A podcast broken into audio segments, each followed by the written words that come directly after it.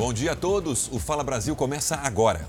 Muito bom dia. As festas clandestinas não param em São Paulo. Dessa vez, a polícia fechou uma adega que estava lotada de gente sem a máscara.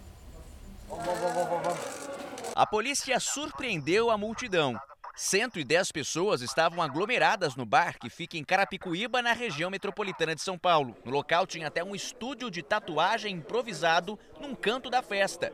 O espaço também funcionava como tabacaria. Das 110, 65 não utilizavam máscara de proteção facial, contrariando todas as regras sanitárias existentes aqui no estado de São Paulo.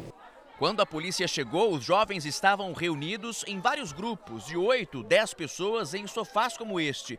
Os jovens compartilhavam copos de narguilés e também fumavam cigarro, que é totalmente proibido em ambientes fechados. Beber, acabou a festa, deu para entender? Todos os participantes da festa foram revistados. A polícia formou dois paredões para separar os homens das mulheres e exigiu os documentos de identidade. Enquanto isso, o restante da força-tarefa, composta pelo PROCON e pela Vigilância Sanitária, fiscalizava as condições do local. A perícia recolheu máquinas de cartão de crédito e aparelhos de som.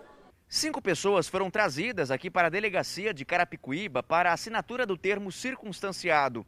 A adega foi multada em 380 mil reais pela quantidade de gente sem máscara, por desrespeitar as regras do Plano São Paulo e por descumprir a lei antifumo, que vigora em São Paulo desde 2009. Enquanto alguns insistem em não obedecer às regras da, da vigilância sanitária, outros debocham e fazem pouco caso com a vida humana. Isso a polícia não pode permitir. Desde o início do toque de restrição, em 26 de fevereiro, a polícia realizou quase 5 mil operações em todo o estado. Mais de 5.700 pessoas foram detidas. Um vídeo mostra uma ambulância sendo usada para transportar cadeiras e mesas no interior do Paraná. A suspeita dos moradores é de que os móveis seriam usados em uma festa. Na ambulância, nada de pacientes. O carregamento desta vez é de mesas e cadeiras. Elas são colocadas em um salão de festas de Porecatu. Os preparativos para o evento não levam em conta a pandemia da Covid-19. E o que causa ainda mais indignação é o veículo utilizado para fazer o frete. Repare que a ambulância é da Secretaria de Saúde do município e está até adesivada para a campanha contra a dengue. O flagrante feito por celular deixou a população revoltada. Nós fomos checar essa denúncia. Logo na chegada por Ecatu, demos de cara com a ambulância estacionada numa das principais avenidas da cidade. O funcionário da prefeitura que estava dentro do veículo não quis falar com a nossa equipe, mas chamou um colega. Ele disse que a van era usada para fazer trabalho voluntário e que foi emprestada para ajudar na festa particular. Isso que é uma van de serviço comunitário van de serviço comunitário, mas é da prefeitura. É, mas não é van, não é de coisa não. Mas ela é da prefeitura? É da prefeitura. E ela foi usada para transportar mesa e cadeira para uma festa particular? Ah, daí você tem que ver com o prefeito. Essa viatura aqui foi usada para alguma festa particular?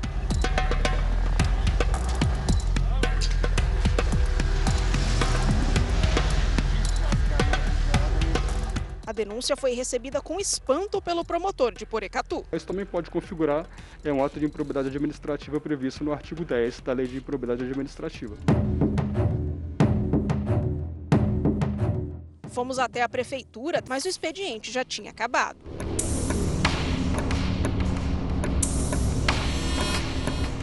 Nos encaminhamos à sede da Vigilância Sanitária, mas o coordenador não quis se manifestar. Eu liguei para o nosso procurador jurídico, ele pediu para que você falasse com a secretária ou com o jurídico, porque tudo que, que aconteceu da denúncia, eles foram, fizeram os encaminhamentos legais hum. e vai haver um processo administrativo normal. Eu não tenho nada a declarar. Nossa equipe tentou falar com o prefeito de Poricatu diversas vezes, mas não conseguiu retorno. E uma perseguição policial na zona norte de São Paulo terminou em um acidente envolvendo três carros e uma motocicleta. A gente vai falar agora com Pedro Leão ao vivo. Pedro, bom dia. Tem feridos nesse acidente?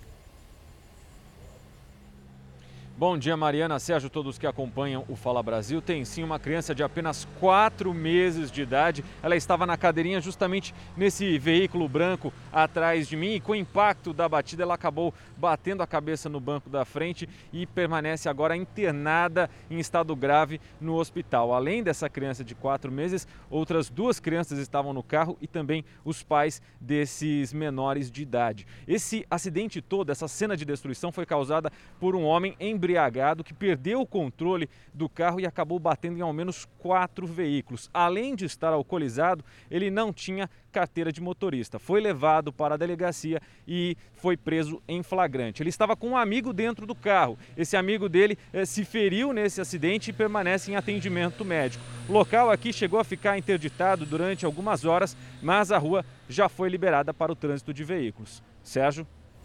Obrigado, Pedro. Flagrante do helicóptero da Record TV, o comandante Juan Hamilton acompanha uma operação contra o tráfico de drogas na favela São Remo, na zona oeste de São Paulo. Comandante, bom dia. Nesse momento, os policiais estão fazendo a abordagem dos moradores da comunidade?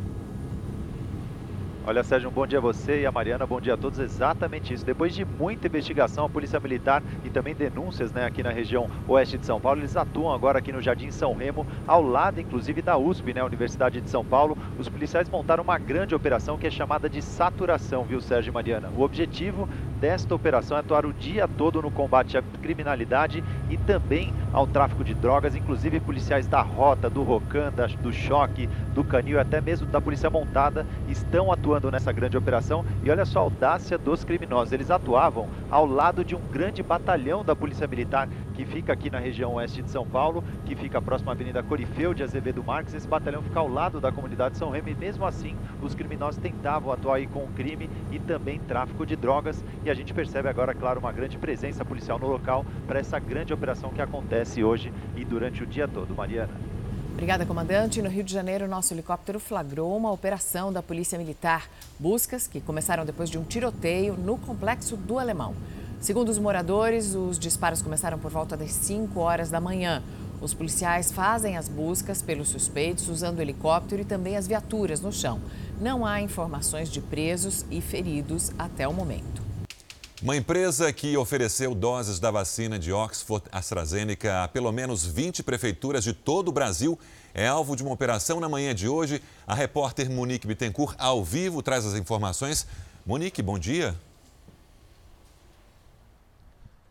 Bom dia, Sérgio. Bom dia para todo mundo. São oito mandados de busca e apreensão que acontecem no Recife. É, a polícia foi até uma empresa e também a casa dos representantes dessa empresa que oferecia as vacinas para vários municípios, mas a investigação é aqui do Rio de Janeiro. A polícia descobriu que eles estavam oferecendo as doses fingindo que eram representantes de uma outra empresa americana que teria financiado os estudos e teria 500 milhões de doses da vacina. Cada dose estava sendo negociada a 7 dólares e 90, o que dá cerca de 44 reais. Entre os municípios que começaram a negociação estão Duque de Caxias e também Barra do Piraí, aqui no Rio de Janeiro. O município de Caxias chegou a fazer um contrato de intenção de compra de cerca de 45 milhões de reais, mas desistiu dessa negociação. A polícia começou a investigar depois que essa empresa entrou em, entrou em contato com a prefeitura Prefeitura de Barra do Piraí. Eles conseguiram a autorização da Justiça e eles gravaram toda a conversa, porque o prefeito desconfiou da ação que seria um golpe. A polícia então continua essa operação e antecipou a ação no Recife para que nenhuma, eh, nenhum negócio fosse concluído. Mariana. Mais um flagrante do helicóptero da Record TV, acidente na marginal do Rio Pinheiros, em São Paulo. Comandante Hamilton também tem as informações. Tem congestionamento aí, o comandante. Olha, Sérgio, muito trânsito. Aliás, normalmente muitos acidentes em São Paulo, você vê a pista aí molhada, escorregadia. Esse acidente aconteceu na pista aí da Marginal do Rio Pinheiros, pista expressa, sentido Zona Sul de São Paulo. E olha só como você disse, Sérgio, a grande fila de congestionamento agora que atinge já a própria Marginal Pinheiros, também a Castelo Branco e a Marginal do Rio Tietê. Uma manhã muito complicada para o trânsito de São Paulo, viu, Mariana? É, e o Fusquinha bateu, ainda bem que não foi nada com muita gravidade, não é, comandante? Porque a gente vê os motoristas ali em pé, mesmo um acidente com pouca gravidade acaba tendo esse reflexo enorme no trânsito em São Paulo. Obrigada. Se você quer participar do Fala Brasil, pode mandar uma mensagem para as nossas redes sociais usando a hashtag Fala Brasil, comentando as nossas reportagens, dando a sua opinião. Agora, se tem uma boa história aí na sua cidade, você quer que ela seja contada aqui no Fala Brasil, mande para o nosso WhatsApp, anote o número 11 997 79 7777. As famílias dos pacientes que precisam de um leito num hospital em Salvador estão vivendo dias de incerteza e muita angústia porque já não há mais vagas nas unidades especializadas e quanto mais o tempo passa, pior fica a saúde dessas pessoas. Já tem 52 dias que Dona Elisa Adriana dos Santos, de 80 anos, está internada no Hospital Espanhol, unidade exclusiva para tratamento da Covid-19. Ela deu entrada aqui após se infectar com o coronavírus, mas superou a doença. No entanto, contraiu uma infecção hospitalar neste período e precisa urgentemente ser transferida para outro hospital, porém esbarra na falta de vagas do sistema de regulação. Para que seja tratada as partes, a ferida nas costas dela, a parte neurológica que não está respondendo, né, e a parte de reabilitação, né, fisioterapia. O sistema estadual de regulação no estado da Bahia sempre foi alvo de reclamações. Com a pandemia, a demanda por vagas hospitalares cresceu consideravelmente e os familiares dos pacientes não Covid se queixam da prioridade dada aos pacientes com coronavírus, como é o caso de Jairo, que apela pela transferência da companheira Rosineide Costa dos Santos, de 34 anos, que tem esclerose múltipla. Nós estamos aqui apelando para uma vaga de UTI urgente. Já são 23 dias que Rosineide está internada aqui nessa unidade de pronto atendimento, quando ela deveria ficar por no máximo 24 horas e ser transferida para uma unidade hospitalar. Ao longo desse período, a família dela só vê o quadro clínico se agravar e nada de conseguir a transferência pelo sistema estadual de regulação. Eles fazem um apelo, porque já temem o pior. Eu peço urgentemente, porque a situação dela não é boa. Urgente mesmo. Peço pelo amor de Deus. O drama para conseguir transferência hospitalar pelo sistema de regulação é o mesmo em diversas famílias baianas. Neste vídeo, Nivaldo apela por uma vaga para a mãe Isalita Santos Vieira, que também aguarda numa UPA por uma vaga em um hospital. Eu venho fazer um apelo aos nossos governantes que regulem minha mãe, que minha mãe está se. Cada dia que passa ela está piorando, o quadro dela está piorando. A Secretaria de Saúde informou que a Central Estadual de Regulação está procurando uma vaga que se encaixe no perfil das pacientes Rosineide e Isalina. Em relação à dona Elisa, a secretaria diz que no sistema da central não existe um pedido de leito para ela. O ministro da Saúde anunciou a chegada de insumos para o kit intubação. O ministro Marcelo Queiroga também afirmou que todo grupo prioritário será vacinado até o mês de setembro. A previsão anterior do próprio ministro era o mês de maio agora. O Ministério da Saúde acredita que a partir de maio, mais de 17 milhões de pessoas com problemas cardíacos, pulmonares, hipertensão e diabetes comecem a ser vacinadas, priorizando os mais velhos. A expectativa é que 77 milhões e 200 mil brasileiros que fazem parte do grupo prioritário sejam vacinados até setembro. Nós é, vamos, se continuar nesse ritmo, até setembro atingir a imunização é, da população prevista no Programa Nacional de Imunização. Já na próxima semana, mais kits de intubação devem chegar ao Brasil. Parte deles foi comprada pelo governo federal, outras vieram por meio de doações. O Ministério da Saúde anunciou 900 mil kits até o fim da semana que vem. 200 mil até o final da primeira semana de maio e outros 400 mil até o final do mesmo mês. O ministro da Saúde falou também sobre o Regencov, medicamento aprovado para o tratamento na fase inicial da Covid e que pode custar mais de 11 mil reais. Para Queiroga, o coquetel precisa ser avaliado economicamente para ser adotado no país. A reunião da comissão que pode discutir o uso do medicamento deve acontecer somente em maio. Apesar disso, o encontro pode ser antecipado. Fila para vacinar e cronograma próprio de imunização. A Prefeitura de Duque de Caxias, no Rio de Janeiro, Baixada Fluminense, foi intimada pelo Ministério Público, mas continua vacinando pessoas fora do grupo prioritário. Vamos até lá com o repórter João Pedro Barrocas. João, bom dia. Quem precisa tomar a segunda dose da vacina por aí vai ter que esperar. Bom dia, Sérgio, Mariana, bom dia a todos. Infelizmente vai ter que esperar sim. As pessoas que se vacinaram com a Coronavac não estão conseguindo porque as doses de Coronavac acabaram aqui em Duque de Caxias. Hoje a vacinação é da primeira dose da AstraZeneca para pessoas com 57 anos ou mais e pessoas com obesidade mórbida. O Ministério Público do Estado está questionando, perguntando à Prefeitura de Caxias por que os outros grupos prioritários ficaram de fora. O Ministério Público promete, inclusive, entrar na Justiça para que o Plano Nacional de Imunização seja respeitado aqui em Duque de Caxias. Hoje a movimentação foi intensa durante toda a manhã, muita gente chegou aqui durante a madrugada, enfrentou frio e fome para garantir a primeira dose da vacina contra a Covid-19. Obrigada, João Pedro. E a Organização Mundial da Saúde vai tentar antecipar a entrega de vacinas para o Brasil. A expectativa é de que 4 milhões de doses chegam, sejam oferecidas pelo programa COVAX da OMS. E a Espanha também se ofereceu para apoiar a vacinação por aqui. O governo espanhol anunciou que vai doar pelo menos 7 milhões e meio de doses para os países da América Latina, que serão entregues quando a Espanha chegar à marca de 50% da sua população vacinada. Só que até o momento, menos de 10% dos espanhóis já foram imunizados. O prefeito de São Paulo, Bruno Covas, que tem câncer, apresentou uma piora no estado de saúde. Nós vamos agora falar com o repórter Bruno Piscinato para saber qual é o diagnóstico, qual é a situação do prefeito nesse momento. Bruno, bom dia.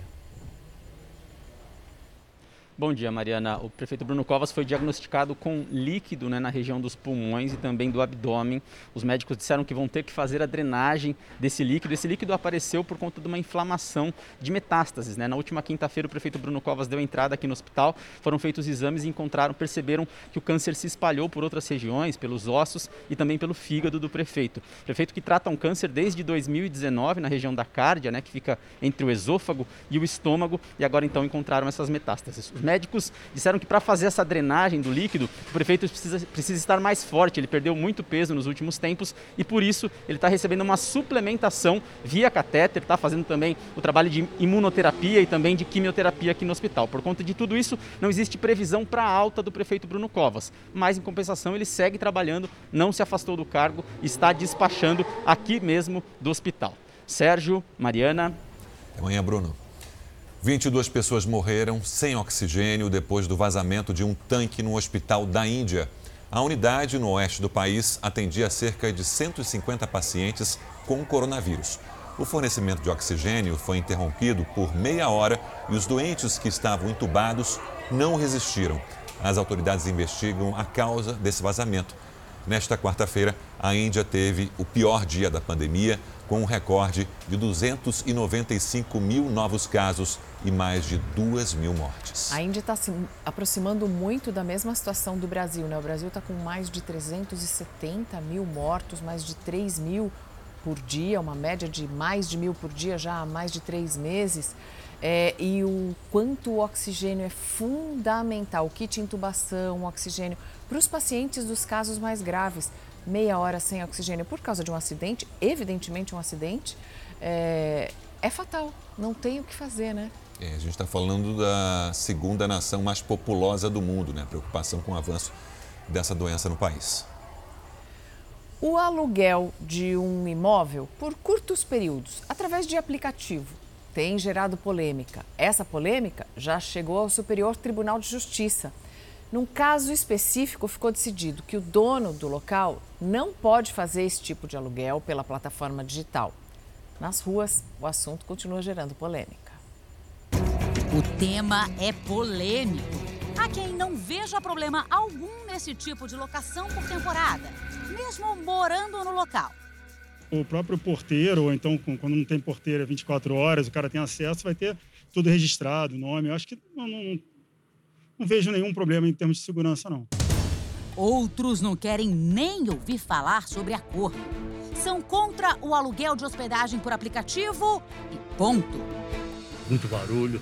Normalmente é meninada que aluga, curta permanência. Hum, dependendo do condomínio, não.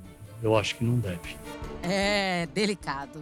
No fundo, o mais difícil é se colocar no lugar do outro. Acho nada mais do que justo, depois de você ser dono de um imóvel, você poder dispor do imóvel como você quiser. Por outro lado, a gente tem aí o lado dos residentes, né, que ficam sujeitos às idas e vindas é, dessa circulação exacerbada que a locação por temporada em aplicativos ou internet causam. A polêmica foi parar no Superior Tribunal de Justiça. Pela primeira vez na história, a corte decidiu que a locação por aplicativo por temporada deveria ser proibida em um condomínio específico de Porto Alegre. A ação surgiu depois de uma disputa entre os membros da Assembleia do prédio e uma moradora.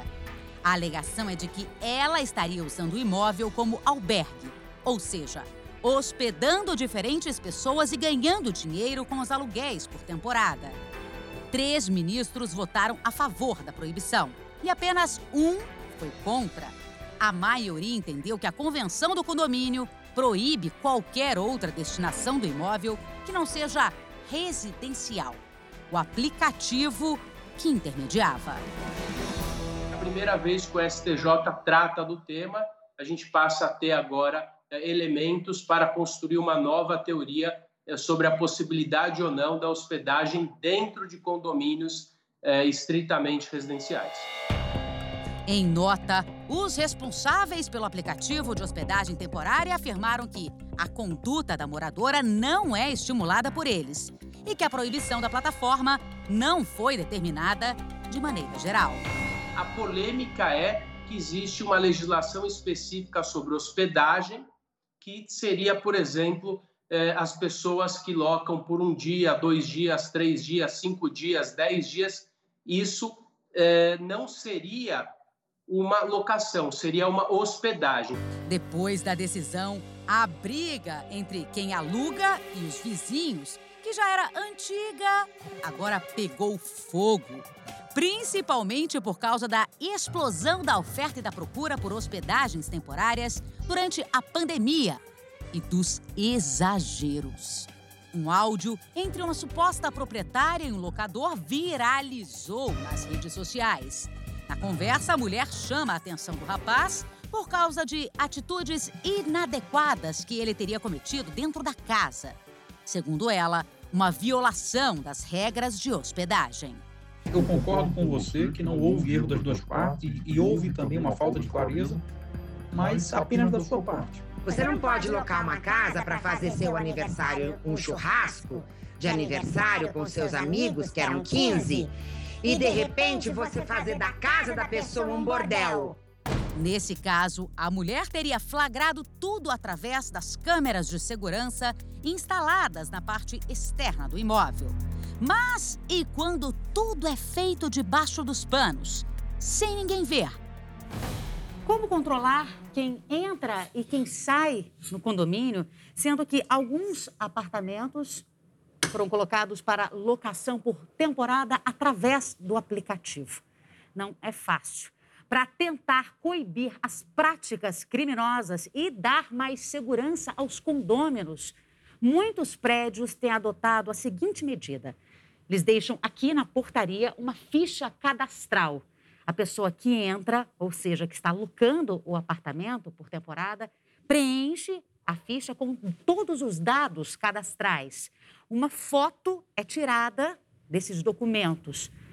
Bom, a medida ajuda, previne, mas não evita 100%, principalmente quando o assunto é dano ao patrimônio e as festas que acontecem muito durante essas locações. Alguns marginais arrombaram essas unidades e levaram notebooks, pertences pessoais, até televisão e desapareceram no decorrer da madrugada. É isso. Para evitar dor de cabeça, é melhor colocar tudo no papel. Até porque não é sempre que você vai achar um locador que anda na linha, como o italiano Gianluigi, que fechou um pacote de um mês pelo aplicativo e já renovou por mais dois anos. Coloquei pelo aplicativo por um mês é, e aí fechei depois um valor fixo com a proprietária do apartamento e estou aqui até hoje. Bisogna avere bom senso. Bom senso sempre. Para evitar esses tipos de transtornos, nos Estados Unidos, alguns condomínios, alguns prédios estabelecem um número máximo de locação por imóvel por ano. É um jeito de reduzir E outros são proibidos mesmos, né? São proibidos. E se você tem um, uma unidade num condomínio, verifique as regras antes de você investir ali. O planejamento financeiro é fundamental para quem quer deixar as contas em ordem. Controlar os gastos pode parecer muito difícil, mas não é impossível. A USP, a Universidade de São Paulo, oferece ajuda para quem precisa se organizar financeiramente, para quem quer quitar dívidas e o que é melhor, oferece tudo isso de graça. Aumento da inflação, nos preços, no desemprego. Difícil fazer um planejamento financeiro no momento em que é complicado até definir o que é prioridade. Se cuidar é essencial durante a pandemia. Álcool gel, máscara, distanciamento social, mas também não dá para descuidar do bolso. Enquanto nós usamos estas armas na guerra contra o coronavírus, o SOF, Serviço de Orientação Financeira, oferece estratégia e conhecimento para saber como lidar com o dinheiro. O serviço é vinculado à Faculdade de Economia, Administração e Contabilidade da USP desde 2015. É uma opção para quem não pode pagar por uma consultoria. Qualquer um pode pedir orientação financeira. Durante a pandemia, os atendimentos são online. É de graça.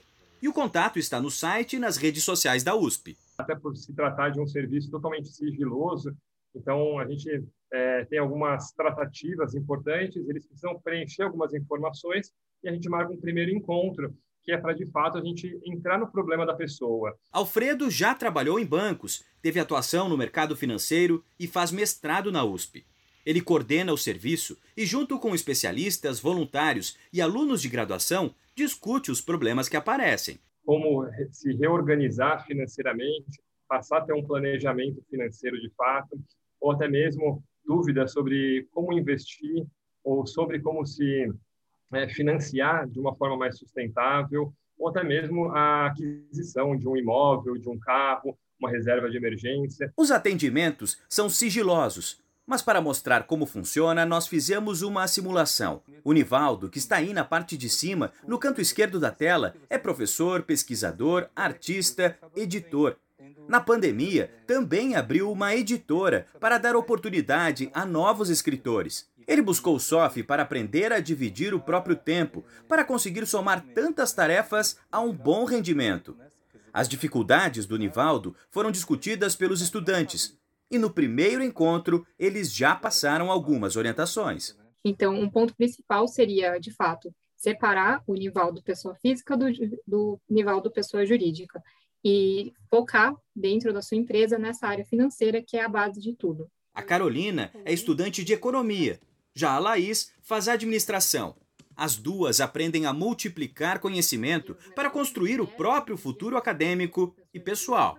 E ver as pessoas tipo, buscando a gente e a gente realmente resolvendo, né, ou tentando resolver o problema delas, elas dando feedback positivo é muito, muito bom. O Nivaldo já começou a colocar em prática o que aprendeu. A empresa dele está vencendo a pandemia como ele desejava. Mas não é só isso. Um processo meio terapêutico mesmo.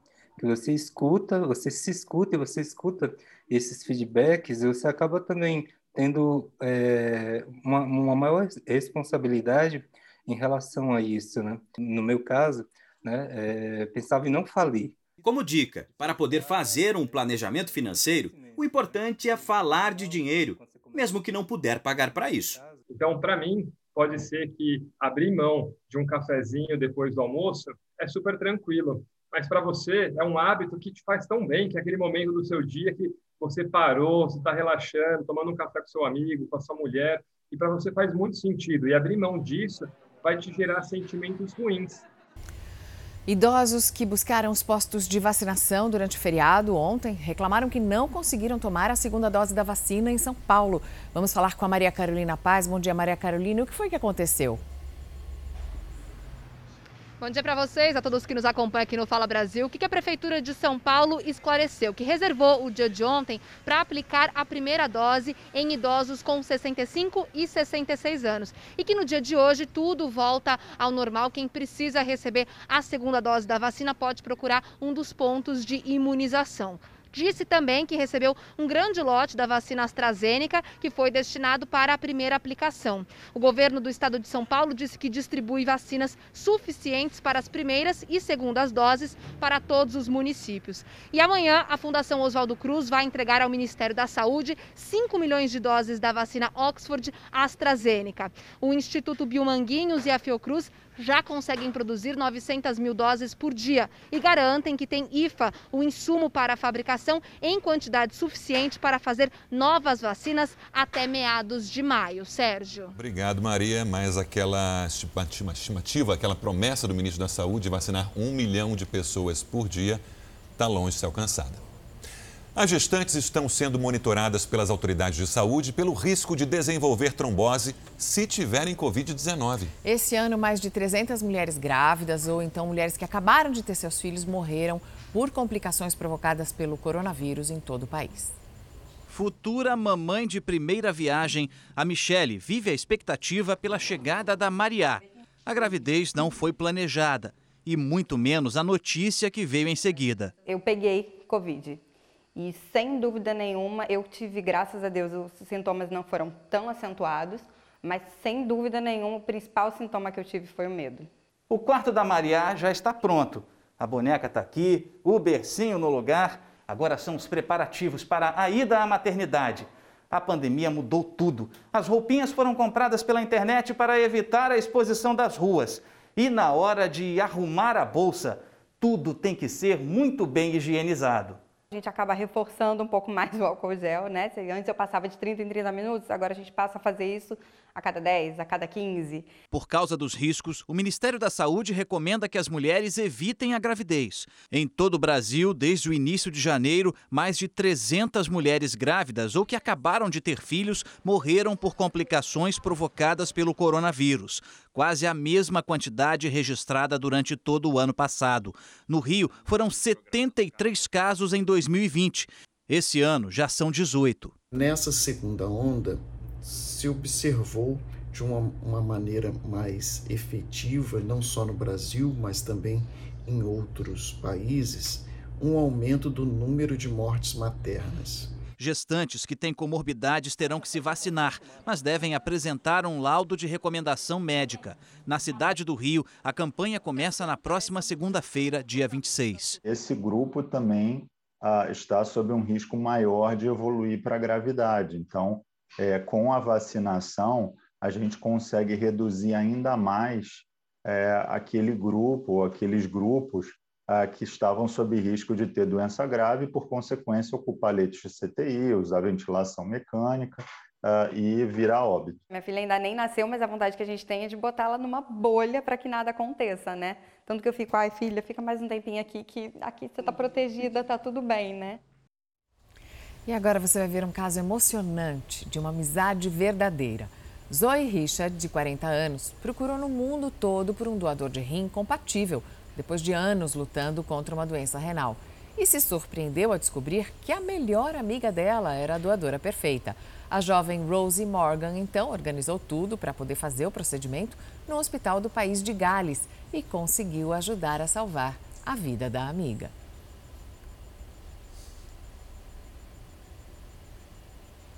As cidades no interior do Amazonas estão em alerta para a cheia do Rio Negro, porque as enchentes de agora podem ser as maiores dos últimos 100 anos. Todo ano, quando o Rio Negro começa a subir, aumenta também a preocupação de quem mora em áreas de alagamento em Manaus. Tem a marca da água aí, ó. A marca da água do ano de 2012, ele já estava por aqui.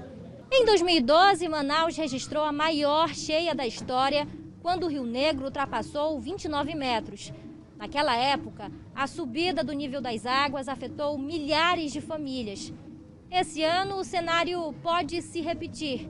Por isso, moradores de áreas vulneráveis como essa já começaram a se preparar, construindo pontes mais altas. A gente teve que tirar madeira que a gente pegou para o caso de de ter uma cheia maior e a gente também fazer as marombas, como estão todo mundo fazendo, né? A gente tem que estar tá preparado. A cheia deste ano pode ser uma das maiores dos últimos 100 anos.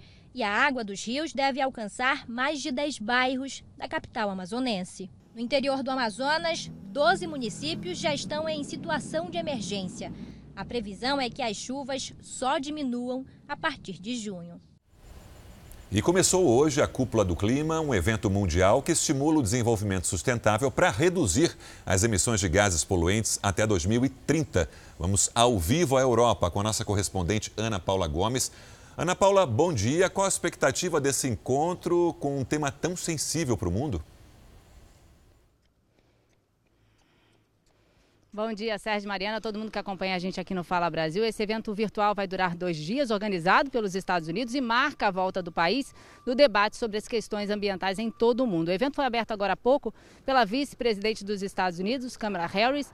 Logo depois, o presidente americano Joe Biden já anunciou uma meta de redução aí de 50% da emissão de gases poluentes até 2030 e zerar em 2050. Lembrando que os Estados Unidos está na segunda colocação do ranking dos países que mais emitem gases gases do efeito estufa em todo o mundo.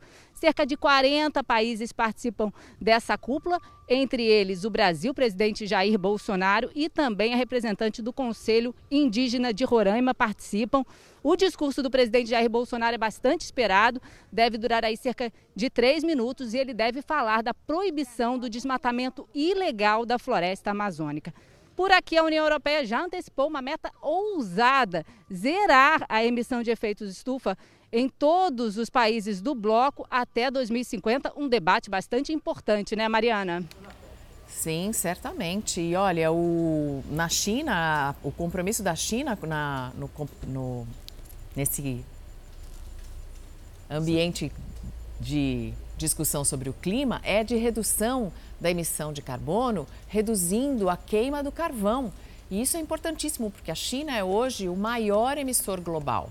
O Joe Biden vai reduzir, como a Ana Paula disse, é, é, até mais do que o Obama tinha prometido, mas tem um compromisso importante da China e a gente fica na expectativa pelo discurso do presidente Jair Bolsonaro. Agora, uma reportagem exclusiva ao Fala Brasil mostra uma área de preservação ambiental aqui na Grande São Paulo que está sendo devastada ilegalmente, claro, para a construção de um loteamento. A nossa equipe conseguiu falar até com os corretores e um caseiro do local. Ele diz que a procura é alta e que faltam poucos terrenos para serem vendidos. Além de tudo isso, essa é uma empresa que nem tem autorização para funcionar. Uma área de quase 20 mil metros quadrados, totalmente devastada. E há poucos meses era tomada por vegetação nativa. Nós estamos em Budas Artes, na região metropolitana de São Paulo. Essas imagens mostram um loteamento clandestino que foi transformado em uma suposta oportunidade de investimento. Nas redes sociais, o anúncio é atrativo excelente localização para quem quer morar em meio à natureza. Por telefone, o corretor confirma que o local é cercado por mata e garante que está tudo regularizado. Não, não, lá tudo tem autorização, né? lá era tudo plantação, então já era grande parte dele, já era tudo escampado já. Mas fotos de satélite mostram outra realidade. Em julho de 2019, o terreno era coberto por árvores Agora, nesta outra imagem de fevereiro deste ano, é possível ver o tamanho da cicatriz aberta na Mata Atlântica. Esse portão verde é a entrada do loteamento que deveria ser uma área de preservação ambiental por estar bem próximo à represa de Guarapiranga. Um lote aqui custa 35 mil reais à vista ou 60 mil reais parcelado direto com a incorporadora, sem precisar envolver nenhum banco. Segundo especialistas, o valor é bem abaixo do mercado para um lote como este. O problema é que a empresa que está vendendo os terrenos não tem qualquer licença para operar. De acordo com a Prefeitura de Embu das Artes, a empresa Casa Nova, responsável pela venda dos lotes, não possui licença e não é reconhecida como empreendedora imobiliária tampouco tem autorização para parcelamento do solo do município. O corretor afirma que a maioria dos terrenos já foi vendida. Total lá são 133. Da venda deve ter mais uns 10, 15. Ah, já vendeu bastante então. Já, já, já tá acabando. O repórter investigativo da Record TV foi até o local e na entrada o caseiro desconfia. Tá bom. Você que tá indicado por alguém? Não tô indicado por ninguém, não. Se passando por comprador, o repórter consegue entrar. Dentro do terreno é possível ver o desmatamento de perto. Segundo o homem, as obras estão avançadas. Postes de energia já foram instalados e a próxima etapa é passar a tubulação de água. Logo, quem comprou os terrenos poderia iniciar as construções. Mas existe um detalhe: os compradores não recebem a escritura dos lotes. A escritura da área total, né? E os terrenos são vendidos com contrato de compra e venda. Contratos de compra e venda são comuns. Mas esse advogado, especialista em direito imobiliário, alerta sobre os riscos de comprar um terreno de uma empresa que não tem registro para funcionar. Não basta eu ter uma área e comercializar os lotes dessa área, os, os futuros lotes. Eu preciso, primeiramente, de uma aprovação na prefeitura para fazer o parcelamento desse solo e preciso também, obviamente, que isso tenha um registro dentro do cartório de registro de imóveis. Não é possível confirmar se realmente algum lote foi vendido. A Casa Nova Empreendimentos Imobiliários não foi encontrada pela reportagem. Questionamos a Prefeitura de Embu das Artes se o terreno pertence à empresa, que informou que juridicamente não pode passar nenhum dado a não ser para os proprietários. A administração municipal ainda afirma que multou em mais de 9 milhões de reais o proprietário do terreno. Segundo a prefeitura, os lotes também foram embargados, mas os corretores continuam negociando. E se alguém realmente comprou, vai ter problemas para resolver a situação, talvez até recorrer à justiça futuramente. Com tantas árvores derrubadas, o impacto ambiental pode ter um reflexo imediato. O diretor do Instituto de Biociências da USP explica a gravidade que é desmatar uma mata nativa que fica próxima a uma represa piora a nossa situação em relação às mudanças climáticas globais e tem o potencial de fazer contaminações de solo que acabam indo parar na água e chegando uh, cada vez mais próximo à represa, a gente vai contaminar a água que a gente bebe. Um jovem brasileiro está perto de realizar o sonho de muita gente, ir à Lua. Ele participa de um concurso que vai levar pessoas comuns que não são astronautas. A lua é parte do imaginário das pessoas e para o Guilherme é um sonho. A relação com a lua começa, eu acho que com um sonho de que toda criança tem de voar. Ir ao espaço. Quem nunca desejou isso também? É aquela história, com os pés no chão, mas com o pensamento lá na lua, mesmo quando ela se esconde para dar lugar ao sol. Imagine aí poder tomar distância e admirar de longe toda a beleza do planeta Terra. Para isso é preciso ser astronauta ou ter muito dinheiro. E não é que um dos homens mais ricos do mundo decidiu que vai à Lua e pretende levar sete convidados com ele? Quem está oferecendo essa viagem é um bilionário japonês e ele conversou com Elon Musk, que é o dono da SpaceX, que está produzindo foguetes para ir para o espaço. Ele topou. Então eles fecharam essa essa ideia de fazer a primeira viagem de um civil, uma pessoa não militar. Então eles falaram: vamos até a Lua e voltar. O processo seletivo começou em 2017 e agora já está na fase final. Um dos candidatos é o Guilherme e para vencer, ele precisa de muita ajuda. Preciso que os brasileiros acessem o YouTube, digitem o meu nome e assistam o meu vídeo. Todas as informações sobre a viagem e as etapas do processo seletivo estão na página do projeto. E o link do vídeo do Guilherme já está nas redes sociais. Quem quiser ver o primeiro brasileiro civil no espaço vai precisar dar uma forcinha para esse sonhador. Hoje eu sou um dos poucos brasileiros que tem a chance de ir ver a lua de pertinho. Eu não vou estar tá indo sozinho nessa, eu vou estar tá carregando milhares de pessoas que já estão me ajudando e eu ir para a lua e levar lá a bandeira do Brasil e todo mundo comigo. E a gente fala sobre o submarino que desapareceu no mar da Indonésia. Um caso ainda cercado de mistério. A Marinha perdeu o sinal do radar e algumas horas depois, uma mancha de óleo apareceu em uma região perto de onde ele estava. A correspondente na Ásia, Silvia Kikuchi, tem as informações.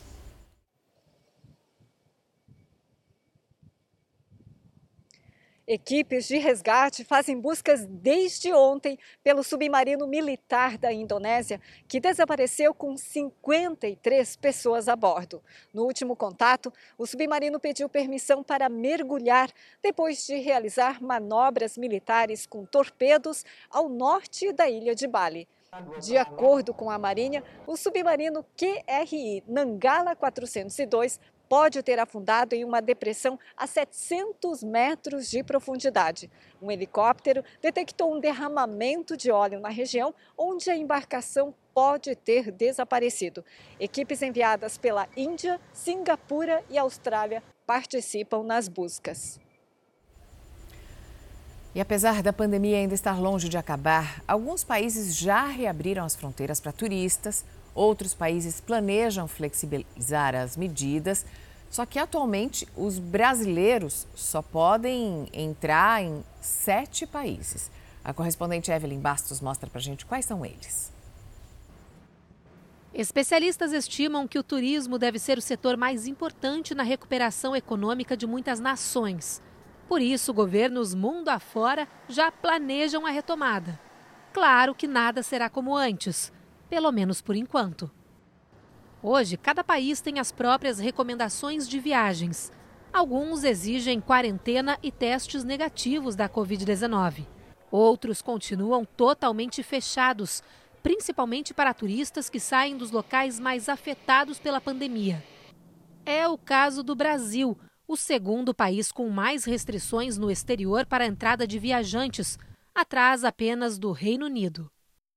Um levantamento aponta que estão em vigor 225 restrições de viagem para os brasileiros.